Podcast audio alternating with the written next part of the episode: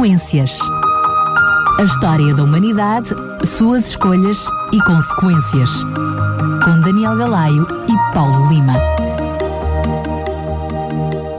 Isso mesmo, não sei se deu conta de uma música diferente, de um indicativo diferente, pois estamos num programa novo a estreá-lo agora em primeira mão, também ele de alguma forma diferente, com alguns princípios que repetem os do passado. Bem, o primeiro deles todos é que uh, terei, e com todo o prazer e com toda a alegria, um, a oportunidade de mais uma vez fazer uma série de programas com o teólogo Paulo Lima, que está comigo aqui em estúdio. Paulo, mais uma vez, bem-vindo. Obrigado, Daniel. Sabes que é um prazer estar contigo, estar com os ouvintes. É um prazer voltar a esta rádio, que é a Rádio de Deus, na região da Grande Lisboa, e portanto é com muito prazer e com muita emoção que eu retomo contigo este, este, este percurso agora com o um novo programa.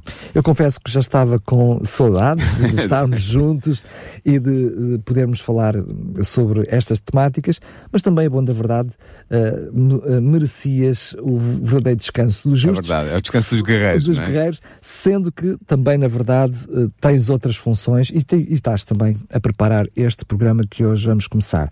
Vamos fazer mais uma vez um programa da qual temos a oportunidade de todos os programas oferecer uh, um livro, A História da Esperança, uh, que tem outros títulos e teve outros títulos ao longo dos tempos, como a História da Redenção, mas Redenção, enfim, uma palavra mais estranha, menos, menos conhecida. Temos A História da Esperança.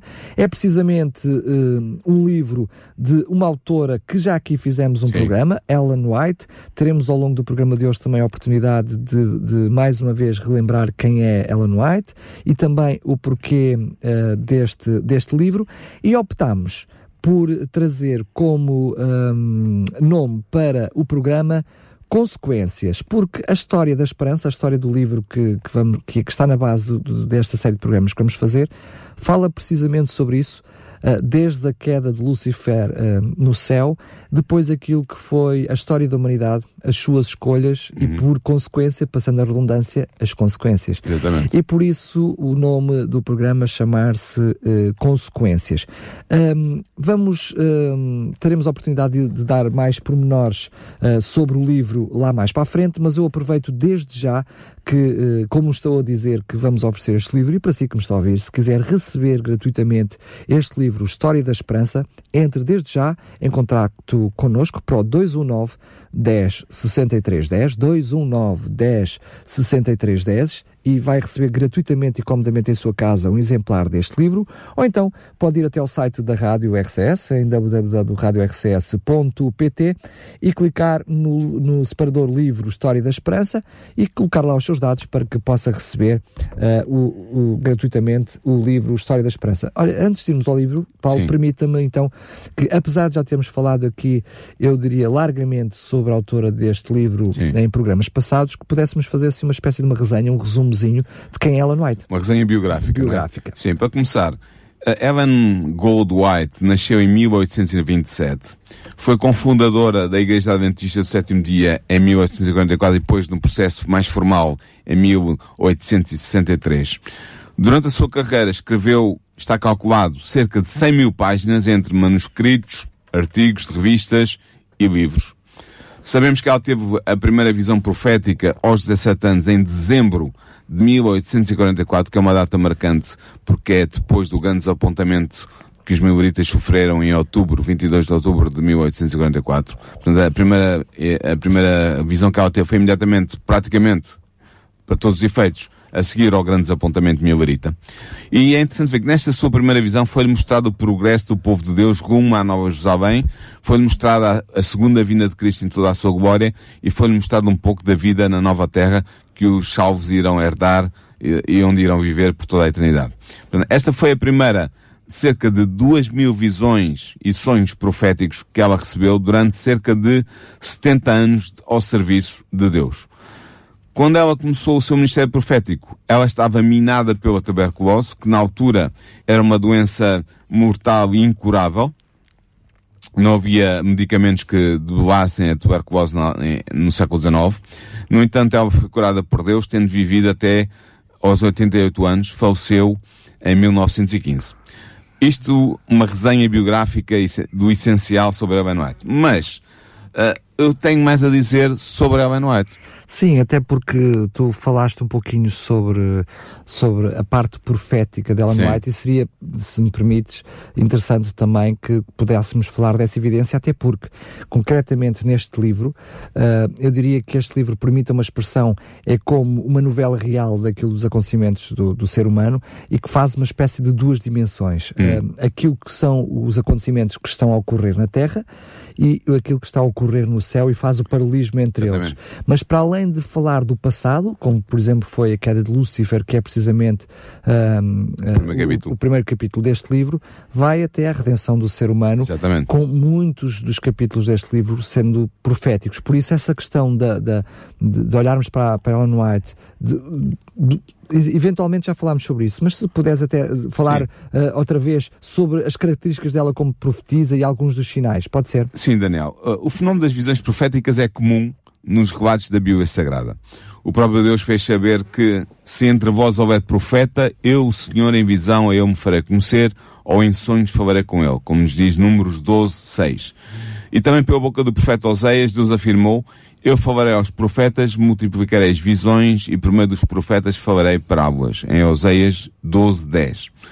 De facto, como diz um outro profeta, o profeta Amós, em Amós 3.7, o Senhor Yahvé não faz coisa alguma sem revelar o seu segredo aos seus servos, os profetas.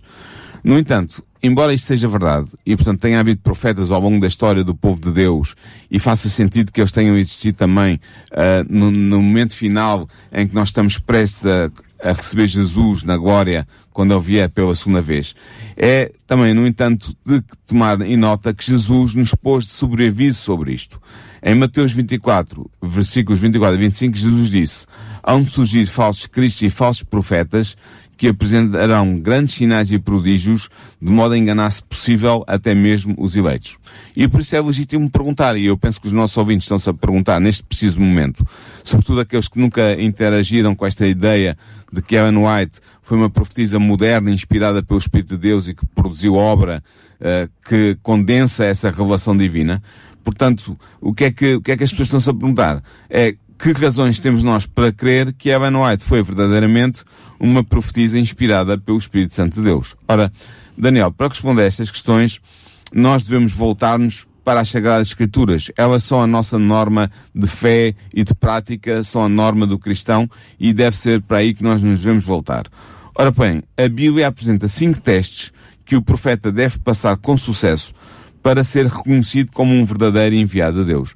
E em seguida eu queria rever, se tu me permitisses, até que ponto Ellen White consegue passar com sucesso estes cinco testes bíblicos sobre o dom de profecia, sobre o verdadeiro Muito profeta. Bem, vamos a eles. Achas que eu posso avançar? Sim, sim, claro que sim, claro que sim. O primeiro teste a ser aplicado ao profeta refere-se à sua demonstração de fé no verdadeiro Deus e à sua observância dos mandamentos divinos. Moisés afirma claramente em Deuteronômio 13, versículos 2 a 5, que diz o seguinte: quando surgir em teu meio um profeta ou um intérprete de sonhos e te apresentar um sinal ou prodígio, se este sinal ou prodígio que ele anuncia se realiza e ele te diz, vamos seguir outros deuses que não conhecestes e servi-los, não ouças as palavras desse profeta ou desse intérprete de sonhos, porque é Yahvé vosso Deus que vos experimenta para saber se de facto amais a Yahvé vosso Deus com todo o vosso coração e com todo o vosso ser. Agora nota o que ele diz. Seguireis a Yahvé vosso Deus e ele temereis, observareis os seus mandamentos e obedecereis à sua voz, a ele servireis e eu vos apegareis. O que é que isto nos diz? Diz-nos que o verdadeiro profeta é um adorador de Yahvé, o verdadeiro Deus, o Deus Criador, e também observa os mandamentos que esse Deus Criador revelou. Isto implica a obediência do profeta aos mandamentos do decálogo, a lei de Deus por excelência. Já falámos nos programas anteriores muito sobre, esta, sobre esta, este termo. Ou seja, um profeta que seja, quer na sua vida, na sua prática, quer Sim. naquilo que manifesta, dissonante daquilo que é o relato bíblico, há um problema aqui. Há um problema. E se, se esse profeta for dissonante com a para usar a tua expressão, com a guarda, com a observância dos dez mandamentos, dos mandamentos da lei moral de Deus, o decálogo, então o problema é ainda mais grave, se pode-se dizer assim. Ora, o que acontece é que Ellen White revelou nos seus escritos e na sua vida, e isto é, é possível de ser consultado e analisado pelos nossos ouvintes, se eles quiserem fazer, ter o trabalho de o fazer, mas ela revelou ser uma fiel adoradora de Yahvé, o Deus Criador. Até porque, facto é indisputável. Deixa-me só Sim, diz. permitir que te interrompa.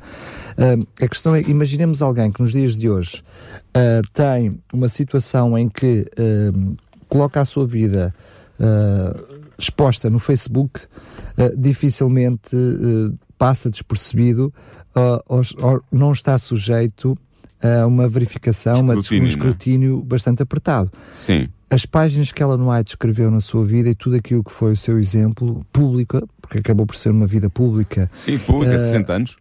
significa que, hum, e com os livros que escreveu, Sim.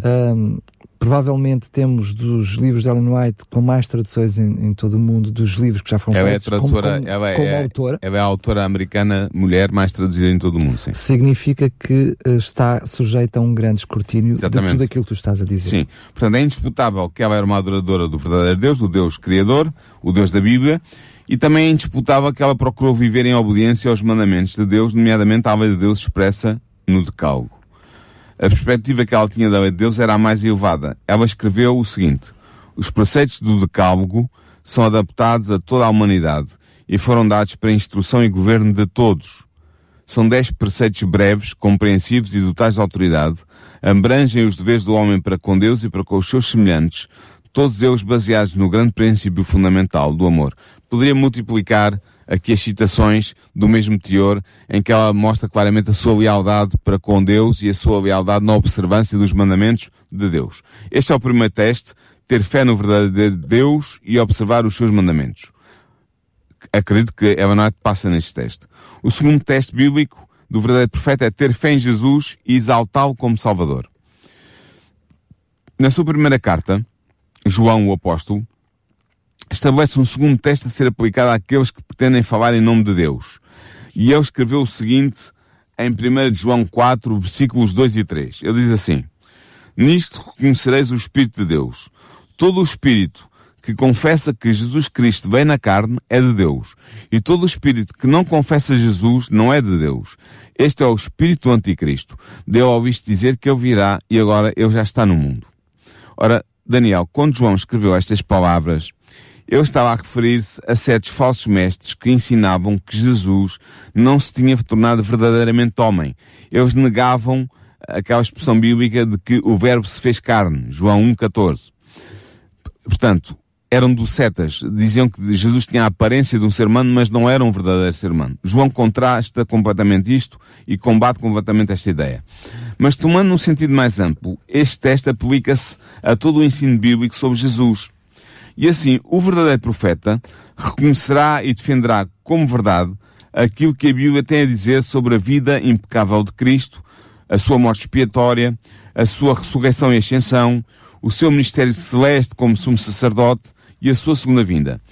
Cristo deve ser reconhecido pelo profeta como Salvador. Ele deve ser honrado e adorado pelo profeta. Este deve exaltar Cristo, glorificá-lo e conduzir os seres humanos até ele. Este é o segundo teste do verdadeiro profeta. A Ellen White neste teste, sim ou não? Vamos ver.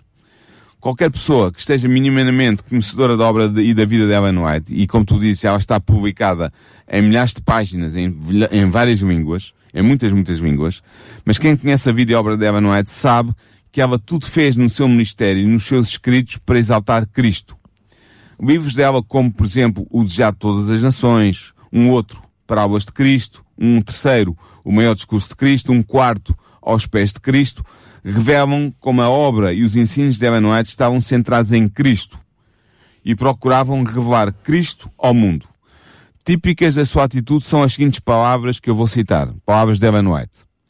Exaltai Jesus, vós que ensinais o povo, exaltai-o nos sermões, em cânticos e na oração, que todas as vossas forças convijam para dirigir ao Cordeiro de Deus almas confusas, transviadas, perdidas. Erguei-o ao ressuscitado Salvador e dizei a todos quantos ouvem, vinda aquele que vos amou e se entregou a si mesmo por vós. Fim de citação. Mais uma vez, este é apenas um parágrafo. Eu poderia citar, sem exagero, centenas de outros parágrafos com o mesmo teor ou ainda mais contundentes em que Ellen White afirma, põe em destaque Jesus Cristo como o Salvador da humanidade, como o Salvador do mundo. Sendo que ela própria, como escritora, uh, qualifica a sua obra, eu diria, de uma forma que muitas vezes os próprios os seus leitores não fazem, que é colocar a sua obra como uma luz menor comparada com as escrituras. Certamente, são expressões dela. Expressões uma luz menor própria. para encaminhar para a luz maior que são as escrituras. Portanto, ela, independentemente do que escrevia, tudo aquilo que ela escrevia era para auxiliar uh, uh, o ser humano uh, na interpretação e na leitura do texto bíblico, ele sim com importância maior. E sempre frisando e centrando-se na pessoa de Jesus, sempre tendo Jesus como o foco central de todos os seus escritos, porque ela queria enviar a atenção e o interesse das pessoas para a pessoa de Jesus. Portanto, este é o segundo teste, e eu penso que Jesus, que a Noite passa neste teste, ter em Jesus fé e exaltá-lo como Salvador. O terceiro texto bíblico do verdadeiro profeta é a harmonia da mensagem do profeta com as Sagradas Escrituras. Isto é fundamental. A mensagem que o profeta pretende ter recebido de Deus deve estar em harmonia com a prévia revelação de Deus condensada na sua palavra. Porquê? Por uma razão muito simples. É que Deus não se contradiz, como diz o Salmo 15.4 e Malaquias 3.6. E por isso o profeta Isaías escreveu em Isaías 8.20 A lei e ao testemunho se eles não falarem segundo esta palavra, nunca verão a alva. Ora, aqui a lei, Torá, refere-se ao Pentateuco, os primeiros cinco livros, os livros de Moisés, e o testemunho, Terrudá, refere-se às mensagens dos profetas bíblicos. E assim, todo verdadeiro profeta, segundo Isaías, deve ter como medida calibradora das suas mensagens os escritos inspirados dos anteriores profetas e homens de Deus. Os profetas verdadeiros devem ser fiéis às revelações anteriormente escritas, porque o verdadeiro profeta é inspirado pelo Espírito de Deus e o Espírito de Deus nunca se contradiz. Isto é claro para ti. Então, por isso é que o apóstolo Paulo afirmou em 1 Coríntios 14, versículos 37 e 38 o seguinte: Se alguém julga ser profeta ou inspirado pelo Espírito, reconheça nas coisas que eu vos escrevo um preceito do Senhor. Portanto, e depois ele diz, todavia, se alguém não reconhecer, é que também de Deus não é reconhecido. O que é que ele está a dizer? O que ele estava a dizer é que ele, Paulo, era um um inspirado de Deus, era, escrevia por inspiração do Espírito de Deus, e portanto qualquer profeta que estivesse na, na congregação dos Coríntios e não reconhecesse o que ele estava a dizer como vindo de Deus, não era um verdadeiro profeta. Porque Paulo era inspirado pelo Espírito Santo de Deus e estava a escrever diretamente sobre essa inspiração. Portanto, o que Paulo está a dizer é que tem que haver um, um, um consenso e uma correlação exata entre um profeta e outro homem profeta, um, um inspirado de Deus e outro inspirado de Deus. Sendo não que... pode haver contradições entre eles. Porque sendo mensageiros diferentes, mesmo que sejam eles todos mensageiros de Deus, a mensagem é a mesma. E o Espírito que passa essa mensagem e o autor dessa mensagem é o mesmo. Portanto, qualquer afirmação feita pelo profeta que seja contrária aos ensinos da palavra de Deus é suficiente para indicar que ele é um falso profeta. A conformidade com a Bíblia deve ser um importante teste do dom de profecia, embora os profetas posteriores possam, de facto, revelar novas verdades vindas de Deus, mas não podem contradizer as verdades já reveladas, entendes? Pode haver um desenvolvimento das verdades através do ofício de um determinado profeta, e isso aconteceu ao longo da história do povo de Deus. A progressão divina, a, a revelação divina é progressiva, e portanto os profetas foram acrescentando verdades uns a seguir aos outros, mas nenhum verdadeiro profeta contradisse o que um profeta anterior já tinha afirmado sobre a inspiração divina. Portanto, pergunta, Ellen White passou este teste com sucesso? Claro. Ora, nas suas mensagens, ela refere-se constantemente à Bíblia Sagrada, citando os seus textos e expondo as suas doutrinas. Ela exaltou as Escrituras e deu-lhes uma posição central em todos os seus escritos. Note-se as palavras que ela escolheu para encerrar o seu primeiro livro. Ela escreveu o seguinte: Recomendo-vos, prezado leitor, a palavra de Deus como a regra de fé e prática. Por aquela palavra havemos de ser julgados. Deus, nessa palavra, prometeu dar visões nos últimos dias, não como uma nova regra de fé, mas para conforto do seu povo e para corrigir os que se afastam da verdade bíblica. E, e fim de citação. E é interessante ver que já no, seu fim, no fim do seu ministério, quando ela tinha já 88 anos, ou perto disso, as suas últimas palavras perante a Assembleia da Conferência Geral de 1909, que foi uma, uma reunião magna da Igreja Adventista do Sétimo Dia, as suas últimas palavras, enquanto ela segurava a Bíblia aberta nas suas mãos, foram as seguintes. Irmãos, recomendo-vos este livro. Portanto, desde o princípio do seu ministério de 70 anos até ao fim do seu ministério de 70 anos, a sua atitude para com a palavra de Deus foi sempre a mesma. A palavra de Deus é a norma absoluta pela qual o cristão se deve reger na prática e na, nas, nas suas crenças. E ela esteve sempre em consonância com essa palavra de Deus. Muito bem. Esse é o terceiro teste do verdadeiro terceiro profeta. Teste, profeta, tu hum, uh, uh, penso que ainda teremos mais, mais testes para nos apresentar. Mais dois testes. Sim. Então termina, por favor. O quarto teste tem a ver com a harmonia da vida do profeta com os preceitos morais das Sagradas Escrituras. Ou seja, a harmonia da vida do profeta com os preceitos morais das Sagradas Escrituras é igualmente um importante teste a aplicar. Porquê? Cristo estabeleceu este critério quando afirmou o seguinte em Mateus 7, versículos 15 a 20. Ele disse assim, Jesus disse assim, Guardai-vos dos falsos profetas que vêm a vós disfarçados de ovelhas, mas por dentro são lobos ferozes. Pelos seus frutos os conhecereis. Por acaso colhem uvas dos espinheiros ou figos dos cardos? Do mesmo modo, toda árvore boa dá bons frutos, mas a árvore má dá frutos maus. Uma árvore que não produz bom fruto é cortada e lançada no fogo. É pelos seus frutos, portanto, que os reconhecereis. Ora, Fim de citação. Os frutos dados pelo profeta no seu ministério incluem o seu comportamento moral, mas também os resultados dos seus ensinos e do seu ministério ao serviço do povo de Deus. Qual é o resultado da liderança do profeta? Sob a sua direção, a obra de Deus tem prosperado, os seus ensinos conduzem os homens para Deus, Ora, esta prova de Daniel leva algum tempo a ser realizada porque os frutos do ministério da vida do profeta desenvolvem-se lentamente, desenvolvem-se com a vida do próprio profeta. É paralela à sua é própria paralela vida. à sua própria vida, exatamente. No entanto, a aplicação desta prova é necessária e é mesmo crucial. É verdade, e temos de dizer isto com todo o rigor, que os profetas são seres humanos falíveis e pecadores e estão sujeitos às fraquezas da natureza humana. Isto é verdade mas a autenticidade moral patente no ministério e na vida do profeta deve ser claramente perceptível por quem o conhece e por quem o lê. Ora, nós sabemos que Ellen White passa claramente este quarto teste. Porquê? Sob o caráter moral dos seus escritos, podemos, a título de exemplo, citar o testemunho de Uriah Smith, o editor do Jornal Oficial da Igreja, uma pessoa que esteve em constante contacto com Ellen White e com o que ela escreveu, e com o que ela pregou e com o que ela disse.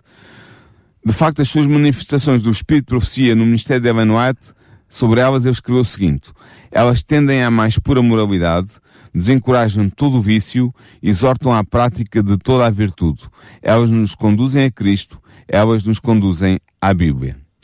Quanto aos frutos do ministério de Ellen White, eles são visíveis no crescimento mundial da igreja que ela ajudou a fundar, a Igreja Adventista do Sétimo Dia. Graças aos seus ensinos e à sua orientação profética, esta igreja não só desenvolveu um poderoso programa missionário mundial, como desenvolveu uma extensa obra de publicações, um amplo sistema educativo e uma abrangente obra médica. Hoje existem na obra adventista espalhados por 215 países, 20 milhões de membros, reunidos em 81.552 igrejas e 69.909 grupos. Existem 11, 111 faculdades e universidades, 2.296 escolas secundárias, 5.332 escolas primárias, 175 hospitais, 385 clínicas e, e 140 lares de idosos, 62 casas publicadoras e 14 centros de produção multimédia. Ora, todas estas instituições são, em boa parte, o resultado da aplicação prática dos conselhos e das instruções dadas por Ellen White ao longo da sua vida e transmitidas pelos seus escritos depois da sua morte. E este é o quarto teste do verdadeiro profeta, a harmonia da vida do profeta com os preceitos morais das Sagradas Escrituras. Falta-nos um quinto teste. O quinto teste é muito interessante. Tem a ver com profecias no sentido que nós normalmente usamos o termo. Ou seja, as predições do profeta devem cumprir-se na realidade. Embora fazer predições seja apenas um dos aspectos da sua obra, o verdadeiro profeta deve também ser reconhecido como tal na medida em que as suas predições proféticas se cumprem na realidade. E por isso o profeta Jeremias afirmou no seu livro, capítulo 28, versículo 9, o seguinte: O profeta que profetiza a paz, só quando se realizar a palavra do profeta é que será reconhecido como profeta que Yahvé realmente enviou. E o próprio Deus revelou a Moisés este importante teste do dom profético quando disse em Deuteronômio 18, versículos 21 e 22 o seguinte: Talvez perguntes em teu coração, como é que vamos saber se tal palavra não é uma palavra de Yahvé? Se o profeta fala em nome de Yahvé, mas a palavra não se cumpre, não se realiza, trata-se de uma palavra que Yahvé não disse. Tal profeta falou com presunção, não o temas, ou seja, é um falso profeta. Ora, as falsas predições revelam-se não, revelam-se pela não ocorrência dos acontecimentos perdidos. As predições incondicionais do verdadeiro profeta não falharão, mas verificar-se-ão no seu devido tempo. Desculpa lá, Paulo, eu preciso Sim. só de fazer aqui uma pequena pausa. Diz. Porque tu falaste, é algo bastante pertinente, porque tu mencionaste uh, profecias não condicionais. Exatamente. Uh, precisamos explicar isso, porque algumas, efetivamente, são à condição, por isso uh, Exatamente. são condicionais. Há profecias que o profeta proclama em nome de Deus que são condicionais. São condicionais porque dependem da reação daqueles que vão, a quem é dirigida a profecia. Eu dou um exemplo que é conhecido de todos. A profecia de Jonas. Jonas tinha uma profecia que era em três dias Ninive seria destruída. Ele pregou essa profecia, anunciou isso da parte de Deus e Ninive não foi destruída. Jonas era um falso profeta? Não. O que se passava é que a profecia era condicional, dependia da reação dos ninivitas, e como houve aquele apelo do rei ao jejum e ao arrependimento, Deus aceitou esse arrependimento e não realizou o que a profecia dizia que ele iria realizar. Era uma profecia condicional. Outras profecias são incondicionais, como por exemplo, posso dar agora um exemplo, uh, uh, entre outros, a profecia de Daniel 9 sobre o Messias, as 70 semanas, era incondicional. Realizou-se no tempo próprio, uh, foi cumprida por Cristo como o Messias, incondicionalmente, porque era uma profecia não condicional. Não estava sujeita a nenhuma premissa. Exatamente. A questão é que, um, para se verificar, permite-me a expressão, a veracidade um, ou a autenticidade, para ser mais, mais, mais concreto, não, de um profeta, Ah, sim. temos que olhar para aquilo que são então as profecias. Se elas são não- condicionais ou não condicionais. Não Exatamente. sendo condicionais, não ocorrendo, coloca uh, logo uh, à partida uh, Em causa. em causa a veracidade do profeta. Exatamente. Ora, embora o Ministério de Ellen White não se tenha centrado apenas no pronunciamento de profecias, ela fez algumas delas ao longo da sua carreira como profetisa. E eu podia destacar várias profecias, várias que ela fez. Não foram, como eu digo, muitas, muitas, muitas, mas foram algumas. Mas eu quero destacar duas dessas profecias. A primeira tem a ver com a profecia sobre a Guerra Civil Norte-Americana e a segunda, a profecia sobre o surgimento e o desenvolvimento do espiritualismo. Vejamos a primeira profecia. A respectiva visão foi recebida no dia 12 de janeiro de 1861. Depois de terminar a visão, Ellen White relatou o seguinte, e eu vou citar. Não há uma única pessoa nesta casa, ela estava numa igreja na altura, numa igreja nos Estados Unidos, que tenha sequer sonhado com o transtorno que virá sobre esta terra, ou seja, sobre os Estados Unidos. As pessoas estão a troçar do decreto de secessão da Carolina do Sul, mas foi-me agora mostrado que um grande número de Estados vão juntar-se a este Estado e haverá uma terrível guerra. Nessa visão eu vi grandes exércitos de ambos os lados reunidos no campo de batalha, eu ouvi o troar do canhão e vi os mortos e moribundos de ambos os lados. Ora, esta visão, que ela está aqui a narrar, foi dada a Ellen White três meses antes da Guerra Civil Americana ter começado, porque esta se iniciou apenas a 12 de abril de 1861. Na data em que a visão foi dada a Daniel, poucos eram aqueles que antecipavam uma longa e sangrenta guerra civil. Na verdade, os relatos históricos mostram-nos que ninguém nos Estados Unidos no início de 1861 tinha previsto a ocorrência, a violência e a duração da futura guerra civil norte-americana. Mas Deus sabia que iria ocorrer e revelou esse fato à sua mensageira para que a sua igreja estivesse preparada para esse evento. Esta é a primeira profecia. A segunda profecia que eu escolhi trazer aqui refere-se ao surgimento do espiritualismo como incipiente fenómeno como movimento religioso. A respectiva visão foi recebida no dia 14 de março de 1849. Referindo-se aos incipientes fenómenos espíritas que tinham começado a manifestar-se em 1848 no lar da família Fox, situado em Nova York, Evan White escreveu o seguinte que eu vou citar. Eu vi que as pancadas misteriosas em Nova York e noutros lugares eram o poder de Satanás e que tais coisas seriam mais e mais comuns, vestidas numa veste religiosa de modo a embalar os enganados numa grande segurança e atrair a mente do povo de Deus, se possível, para estas coisas, fazendo com que duvidem dos ensinos e do poder do Espírito Santo. Fim de citação. Este tema das bancadas misteriosas foi desenvolvido numa outra visão recebida a 24 de agosto de 1850. Sob esta visão, Ellen White escreveu o seguinte. Eu vi que as pancadas misteriosas eram o poder de Satanás. No entanto, muitos nas igrejas e no mundo estavam de tal modo envolvidos em grossa escuridão que pensavam e sustentavam que elas eram o poder de Deus. Eu vi que em breve seria considerado blasfémia falar contra as pancadas e que elas espalhar-se-iam mais e mais, que o poder de Satanás aumentaria e alguns dos seus devotos seguidores teriam poder para fazer milagres. Foi mostrado que pelas pancadas e pelo mesmerismo, ou seja, pelo hipnotismo, estes magos modernos iriam ainda explicar todos os milagres realizados pelo nosso Senhor Jesus Cristo e que muitos viriam a acreditar que todas as poderosas obras do Filho de Deus, quando esteve na Terra, tinham sido realizadas por este mesmo poder. Fim de citação.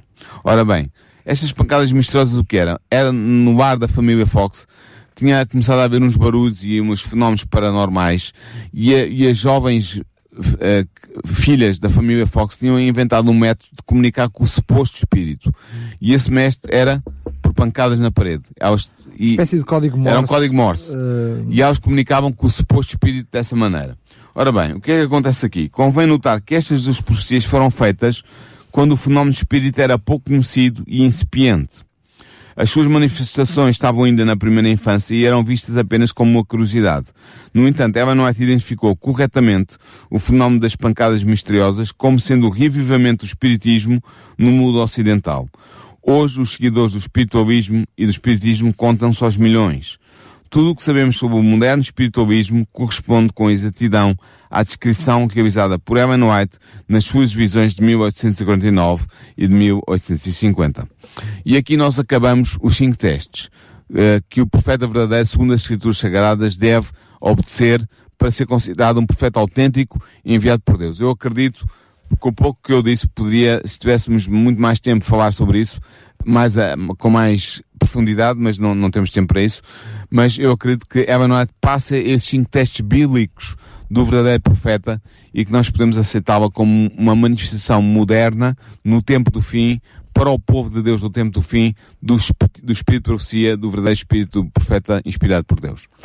Muito bem, fechamos uh, esse capítulo do que a autora uh, diz respeito e vamos falar um, um pouquinho daquilo que é a história do livro ou preferes ainda... Eu queria ainda falar um pouco dos fenómenos físicos do profeta em visão. Ah, porque isto bem. é muito interessante, porque mostra que a Bíblia faz alguma referência clara à maneira como o profeta deveria uh, receber as suas visões e como é que ele deveria vivê-las. E isso é, é, interessante para ver como é que Ellen White também manifestava os mesmos fenómenos. Muito bem, para além daquilo que foi uh, as, as suas profecias, também aquilo que era o, fenómeno em corporal si, em si mesmo. na altura fenómeno, em que recebia Sim, o fenómeno físico-psicológico, digamos assim, quando ela recebia as Muito visões. Bem, Portanto, força. Estes fenómenos físicos são desindicados nas experiências sobrenaturais dos profetas bíblicos. E como é que são, quais são esses fenómenos? Rapidamente. O profeta entra em transe, mas permanece de olhos abertos. Está referido em Números 24, versículos 2 e 4. Quando o profeta entra em visão, fica aliado do que se encontra ao seu redor e sente-se como que transportado para a cena que está a contemplar em visão. É o que nos diz 2 Coríntios 12, 1 a 4. Quando em visão o profeta começa por perder toda a força e cai por terra como adormecido, o anjo intérprete faz ganhar de novo a consciência ao tocá-lo, e este toque concede igualmente nova força ao profeta. E quando em visão o profeta também deixa totalmente de respirar, isto é importante, embora continue a agir como se respirasse. A visão pode continuar por muitos minutos, ou mesmo por horas, sem que haja fogo no profeta.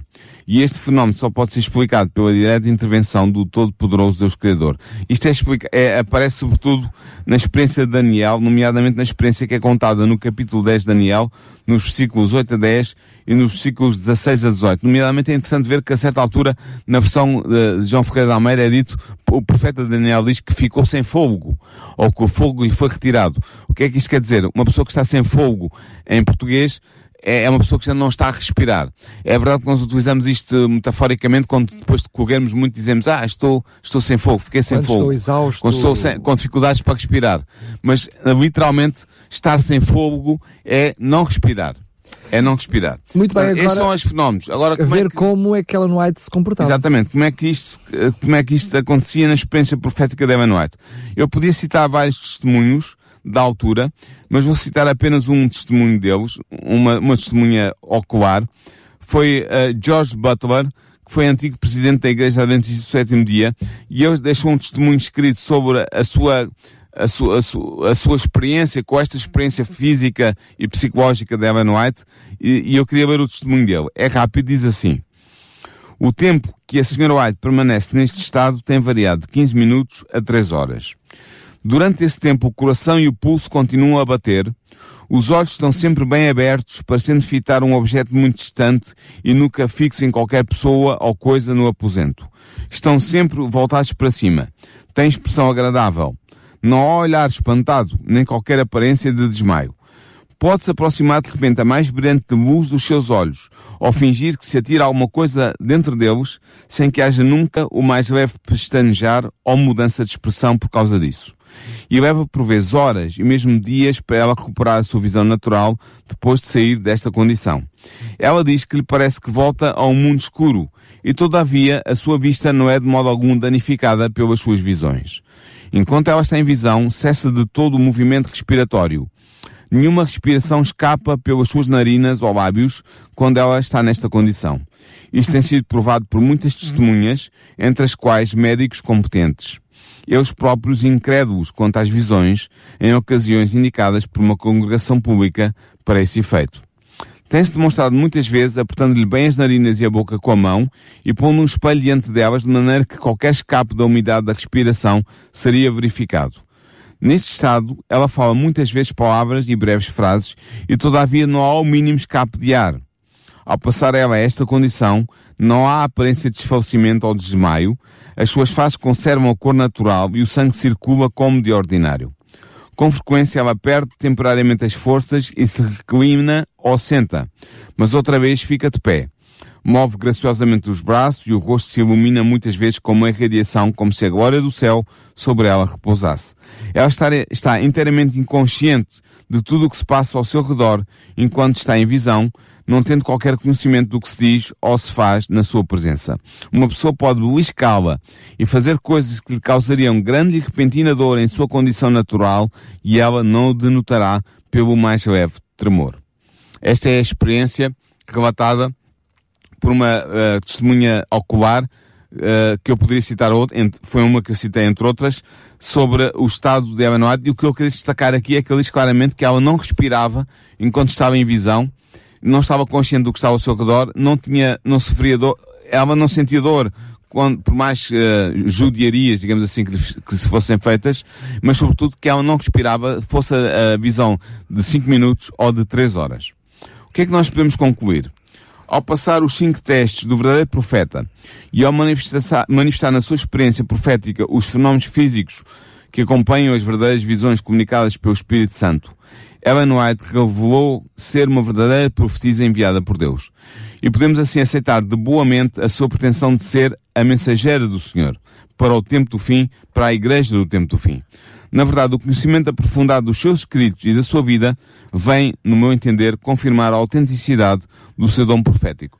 E agora é dado aos nossos ouvintes a possibilidade de eles próprios, por si mesmos, fazerem o seu juízo com base num livro que nós vamos oferecer e, e sobre o qual vamos fazer o programa que começa hoje, que é o livro da História da Esperança.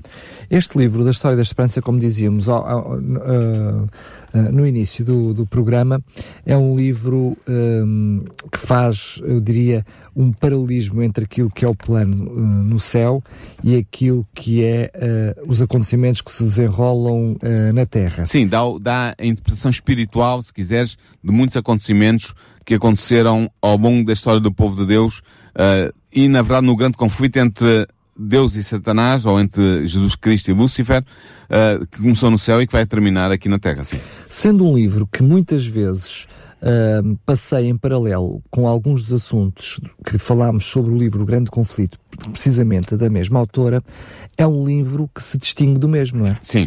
Esse livro distingue-se do Grande Conflito por uma razão muito simples. O Grande Conflito, se os nossos autores, os nossos ouvintes que seguiram o programa anterior têm ainda em mente, o Grande Conflito começa com a destruição de Jerusalém e do templo no ano 70 e depois progride com a história do cristianismo e vai avançando até o tempo do fim e até a resolução definitiva do problema do pecado na terra e a restauração de todas as coisas. Enquanto que este livro, História da Esperança ou História da Salvação no seu original, é um livro que começa, que cobre todo o período do grande conflito. Não começa apenas no ano 70 da nossa era, com a destruição de Jerusalém, mas começa com a rebelião de Lúcifer no céu e com todas as consequências que isso acarretou para o universo e para o planeta Terra e para a raça humana. Portanto, é um livro mais abrangente, apesar de ter talvez o mesmo número de páginas ou andar perto disso, talvez um bocadinho menos, mas é um livro mais abrangente dá uma panorâmica geral e que mostra o sentido de toda a história sagrada e de toda a história do plano da redenção em curso no nosso planeta.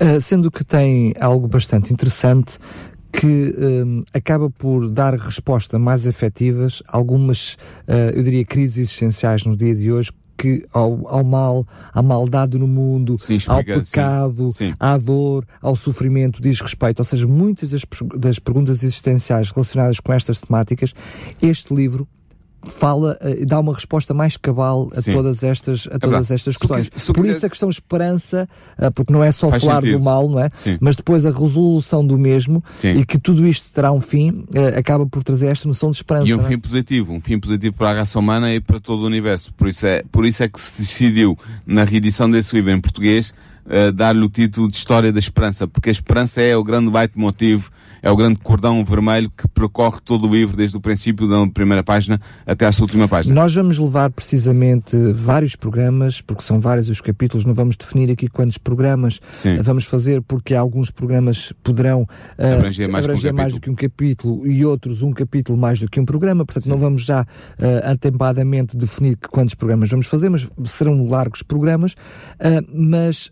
um, uh, havia possibilidade de, apesar de conhecermos o livro ao longo de todos os programas, ficaremos a conhecer, eu diria de uma forma cabal, o livro, podias agora dar assim uma espécie de um Sim. resumo daquilo que será uh, uh, este programa e daquilo que é o livro? Portanto, este livro tem o seu título original em inglês é The Story of Redemption, ou seja, a história da redenção, e foi publicado pela primeira vez em 1947. Ora, Ellen White, eu comecei por dizer no início do programa que morreu, faleceu em 1915. Os nossos ouvintes já estão a perguntar, mas como é que isso é possível? Então ela escreveu um livro depois de morta? Não, não é nada disso. O que acontece é que este volume, História da Redenção, apresenta de modo conciso as revelações iniciais feitas a Ellen White sobre o tema do grande conflito entre as forças do bem e as hostes do mal, desde a queda de Lúcifer no céu até a instauração do reino de Deus na nova terra. Todo o material do livro História da Redenção já tinha sido publicado por Ellen White no, no período de vida dela, nas anteriores obras Spiritual Gifts, ou seja, Dons Espirituais, volume 1, publicado em 1851, e depois nas obras Spirit of Prophecy, Espírito de Profecia, volumes 1, 3 e 4, publicados entre 1870 e 1844, e também alguns artigos da revista Signs of the Times, Sinais dos Tempos. Portanto, a obra da História da Redenção provê uma exposição concisa a partir deste material que Ellen White já tinha escrito, que deixou escrito, mas é uma exposição concisa sobre a guerra moral em curso no nosso planeta, seguindo a história bíblica de Gênesis a Apocalipse. Ou seja, vários assuntos espalhados por diferentes literaturas, condensados numa só, Neste debaixo livro. de uma mesma temática. Exatamente. Este livro condensou uh, extratos de outros livros que Ellen White tinha escrito durante, durante a sua vida. Em Portugal, este livro foi editado em, mil, em, em 2017 com o título História da Esperança, que é o livro que nós estamos a oferecer a partir de hoje aos nossos ouvintes. Trata-se de um livro de 335 páginas, com 67 capítulos, sendo o primeiro capítulo intitulado A Queda de Lúcifer e o último intitulado A Nova Terra. Ora, ao longo desta série de programas radiofónicos, nós iremos, como tu disseste muito bem, explorar e comentar o conteúdo deste livro, de modo a obtermos uma noção mais precisa sobre a grande guerra cósmica em curso no universo, na qual a humanidade e o nosso planeta estão totalmente envolvidos. Queremos, no fundo, ou pelo menos é, minha, é o meu querer, eu penso que é o teu também, Daniel, que nosso, os nossos ouvintes possam tomar consciência deste grande conflito espiritual, para que também possam tomar partido e se coloquem ao lado de Jesus Cristo, o grande general das hostes do bem. Temos ainda uma boa notícia a dar, que já foi dada desde o início do, do programa, mas que eu quero reenfatizar, é que nós iremos oferecer gratuitamente este livro a todos aqueles que o pedirem. Porquê? Porque nós queremos que os nossos ouvintes possam não apenas acompanhar o programa, mas ler o próprio livro. E eu garanto-vos, caros ouvintes, que vai ser uma experiência espiritual transformadora. E assim fica desde já convidado cada um dos nossos ouvintes a acompanhar este novo programa na sua XCS uh, eh, e também a convidada que peça gratuitamente o livro História da Esperança de Evan White. Vai poder não só descobrir novas, novas intuições sobre este grande conflito entre o bem e o mal, novas respostas para problemas cruciais que afligem a humanidade sobre porque, porque existe o mal, porque é que nós estamos envolvidos neste problema aqui uh, cada vez mais grave, mas também vai permitir ao consultar e ao ler este livro ajuizar de si mesmo sobre o caráter inspirado da sua autora, Ellen White. Muito bem, só relembrar que uh, a oferta deste livro não se fecha durante o período do mesmo, ou seja, não é só enquanto está a ouvir este programa que pode uh, fazer e solicitar este livro, pode fazê-lo a qualquer momento, a qualquer hora, uh, para a rádio, para os números de telefone da rádio em horário de expediente, obviamente, através do 219 10 63 10, 219 10 63 10. Pode fazê-lo também online, através do site da RCS, preenchendo um formulário que ali temos, precisamente com a oferta do livro História da Esperança, a qualquer altura, a qualquer momento. É, o, o, formulário é apenas com os seus dados para poder receber uh, o livro ou em sua casa, ou se tiver condições, passar pelas instalações da RCS e receber gratuitamente. Este livro é mesmo totalmente gratuito, até os, os portes são uh, assumidos pela RCS, portanto não tem qualquer pagamento. Fazemos questão que possa receber o livro uh, sem qualquer tipo de constrangimento financeiro e ainda pode fazê-lo até, se lhe der mais jeito, solicitá-lo por SMS. O, o, número de telemóvel para o fazer é fácil de decorar porque é precisamente um, a frequência da sua rádio, portanto é 933, pois 912 912, é, é facilíssimo. Envie um SMS para nós, ligue para nós ou faça um, ou preencha o formulário online, enfim, sinta-se livre para, para fazer, para solicitar o livro. A Raquel a qualquer momento estará disponível, a nossa Raquel estará disponível para ficar com os seus dados e lhe enviar o livro gratuitamente para a sua casa.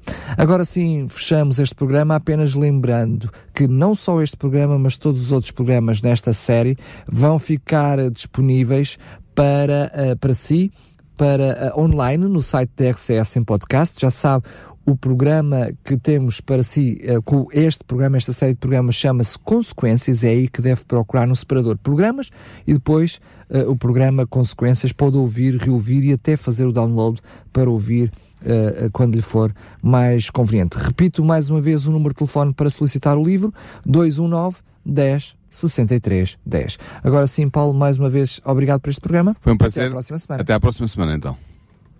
Programa Consequências. A história da humanidade, suas escolhas e consequências. Com Daniel Galaio e Paulo Lima.